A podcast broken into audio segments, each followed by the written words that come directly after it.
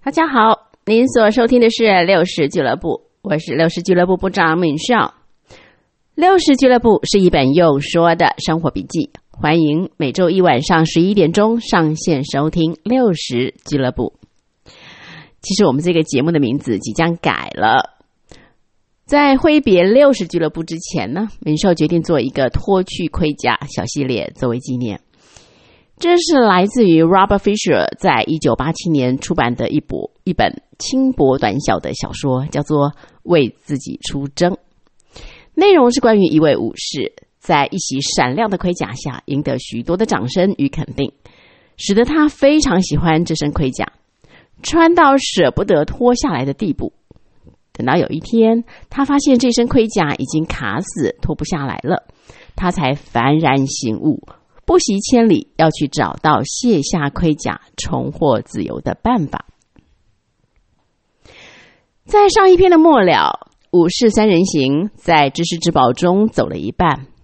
武士了解到真理是光，不想一直活在黑暗里，就要认识真理。希望能找到生命的道路，就需要真理的光来指引。而且，越是明白真理，就越光明。武士也第一次了解到，爱跟需要是不一样的。需要不是爱，他一直错把需要当成了爱。原来自己对于老婆、儿子的爱不是真的爱，而是一种自私的需要。或者说的更精确一点，他也不是不爱妻子、儿子，而是他爱不了，因为他不爱自己。一个不爱自己的人，就给不出去他希望给出去的爱。最后呢，透过一面很神奇的镜子，武士看见了他的本相，那个躲在盔甲下真正的自己，居然是如此美丽、纯真而完美。他终于相信了。他花了一辈子的时间，用力证明他自己是一个善良、有爱、有价值的人，实在太傻了。他本来就是，还需要证明什么呢？当时武士领悟到这一点之后，整个房间就明亮起来了。他才发现，原来知识的城堡里没有隔间，因为真理只有一个。好，我们我们继续啊，今天的故事。就在这个时候呢，松鼠跑过来说：“城堡里有个院子，院子中间有一棵好大的苹果树耶。”松鼠这么一说，武士突然觉得，嗯，好饿啊。于是呢，三步并作两步跑，冲到了院子。武士立刻注意到，在苹果树旁边有一块石板，石板上面刻着两句话。对于此果不设禁，禁止的禁；对于此果不设禁，愿君彻悟企图心。有了前面的经验，武士知道他必须要解开这两句话到底代表什么意思。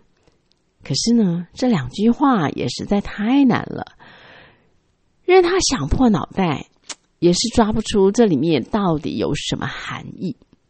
所以武士决定放弃。那个我对他说：“如果你放弃，我们就永远出不去了。”武士抗议着说：“可是这些碑文真的越来越难呢。”那个我说：“没有人说知识之宝是容易的呀。”武士无可奈何的叹了一口气，唉，顺手摘下一个苹果。就跟松鼠还有 Rebecca 一起坐在树下，他转头问问他们：“哎，你们俩知不知道这句碑文是什么意思啊？”松鼠摇摇头，Rebecca 呢也说：“我也不知道，不过我知道的是，我没有什么企图心呐。” 松鼠接着也说：“我也没有，而且我敢打赌，这棵树也没有什么企图心。”Rebecca 就接着说。也许你也不需要什么企图心。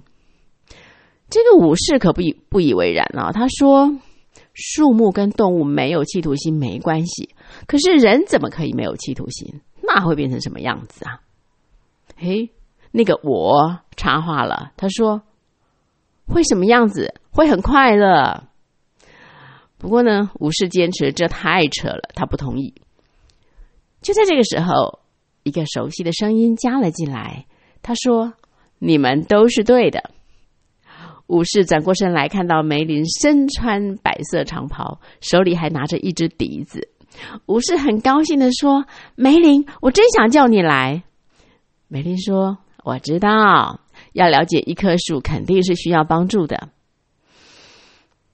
一棵树满足于身为一棵树，就像 Rebecca 跟松鼠一样，单单做自己就很快乐了。”可是武士依然反对，他说：“人都会想让自己变得更好。”梅林问他：“更好？比什么更好呢？”还随口用笛子吹了几个音符。武士说：“比自己更好，比别人更好。”梅林就问他：“人生来美丽、纯真又完美，还有什么比这些更好的呢？”武士回答：“人当然希望自己变得更好，也希望比别人好。像我，就一直希望成为王国里最优秀的武士。”梅林说：“哦，果然哦，从你那个复杂的脑袋所衍生出来的企图心，就是会让你老想要证明自己比别的武士强。”武士这个时候很防卫的就问了一句：“这有什么不对吗？”梅林说：“如果你们每个人生来都一样美丽、纯真又完美，那你怎么可能比别的武士强呢？”武士说：“总要努力试一试啊。”梅林说：“是吗？还是你老是努力着下一步要变成什么，以至于无法享受你现在的琐事？”我是说，我不懂你在说什么。我所知道的是，人就是需要企图心。人想要变聪明，想要拥有美丽的城堡，也希望想要换新马匹的时候，随时可以换新的马匹。人都想要成为龙中龙，凤中凤的。梅林说：“你现在所谈的啊，人是渴望更富有，对吗？但是。”如果一个人已经是善良、有爱、有同情心、又聪明又无私，那你觉得这个人还可能比现在更富有吗？武士说：“你说的那种财富又不能买城堡、买马匹。”梅林微笑着说：“这倒是真的。可是，就像财富一样，财富不止一种，企图心也不止一种。”如果是从心发出来的企图心是纯净的，既与人无争，也无害于人。事实上，这一类的企图心可以服侍自己，同时也服侍他人。啊，武士很努力的想要了解，他就问梅林：“那怎么做呢？”梅林说：“这就是我们可以向苹果树学习之处。”这一棵树长得如此标致，不但结实累累，还把所结出的苹果慷慨大方的提供给所有的人。而且人们摘取越多，树就结果更多，还越长越美丽。其实这棵树所做的，不过就是苹果树本来就命定要做的，就是为了众人的利益而把自己的潜能发挥出来。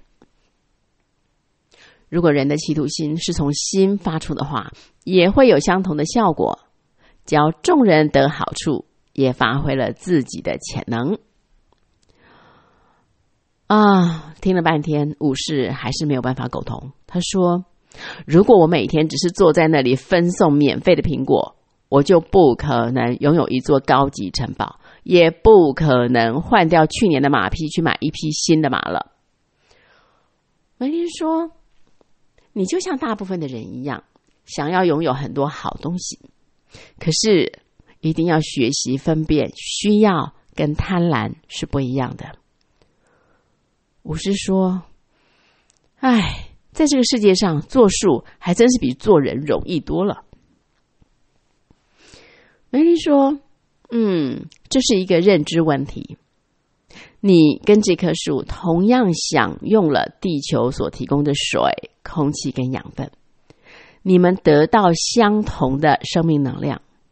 所以呀，我跟你保证，如果你能学习这棵树，你也可以结出果子，同时还很快的就会拥有你所想要的城堡跟马匹。这武士略带恶作剧的说：“哈，你的意思是？”我只要像一根一像树根一样的扎在这里，待在院子里，我就可以获得所有我需要的东西喽。梅林哈哈大笑：“人有两只脚，是不必老待在同一个地方啦。不过呢，如果人愿意更多安静下来，单单的接受，单单的感恩，而不是跑来跑去想要抓住什么的话，就比较能了解。”从心发出的企图心是什么了？武士终于安静下来，不再说话。他静静的坐着，不断思考着梅林所说的每一句话。他仔细端详着在他面前盛开的美苹果树，再看一看松鼠、Rebecca 还有梅林。他知道。这棵树跟两只动物都没有所谓的企图心，而梅林的企图心显然是由心而生的。重点是，他们每一个看起来都这么快乐，满得滋养，每一个都是生命的美丽典范。可是低头看看自己，骨瘦如柴，一脸乱草丛生的胡子，营养不良。神经紧张，还披着一身沉重的盔甲，精疲力尽。莫非这些真的都是那个从脑袋生发的企图心所换来的吗？他心里好像有些领悟了。嗯，我必须有所改变。不过，改变是一个蛮吓人的想法，因为改变可能意味着会失去一切。可是话说回来，我已经一无所有了，还怕失去什么呢？武士想清楚了，他下了决心，立下誓言：从此时此刻开始，我的企图心要由心而生。此话一出，城堡跟梅林同时消失。武士发现自己跟瑞贝卡还有松鼠。又回到了真理之路上，他发现自己手背和腿上的盔甲都已经掉下来了，现在身上只剩下胸部的盔甲。他感到前所未有的轻松和年轻，也发现自己现在更喜欢自己了。他抬起头来，挺起胸膛，怀着无比的盼望和力量，向着智勇之宝出发了。亲爱的朋友们，武士顺利走完了第二座城堡——知识之宝，因为相信了关乎生命的真理。圣经中有一句话说：“宁得知识胜过黄金。”的确如此。现在的武士大部分的盔甲都脱落了，只剩胸部的盔甲。而在知识城堡的下半场，只讨论一个重点，就是企图心。ambition，人要有企图心吗？或者，人可以没有企图心吗？在明秀的成长历程中，好像没有人会问第一个问题：人要有企图心吗？感觉上，这根本是一个不存在的问题，因为哪有人活着是没有企图心的呢？可是进入千禧世代之后。我发现，不知道自己要追求什么的人，好像突然变多了。这个问题好像变得很写实了。人要有企图心吗？在回答这个问题之前，其实有一个更值得思考跟探索的问题。原来，企图心有两种，一个呢从脑出来，一个呢从心出来的。两种不同的企图心带出两种完全不同的结果。什么是从脑袋出来的企图心？啊，基本上呢，来自于脑的企图心是以不满为出发点的，对于现在的自己不满，对比别人比我好不满，所以一定要努力，一定要追求比自己现在的状况更好，更要比其他的竞争者来得好。所以脑袋里面想的全部都是比较，那结果如何呢？其实啊，人只要努力，本来就会带来收获。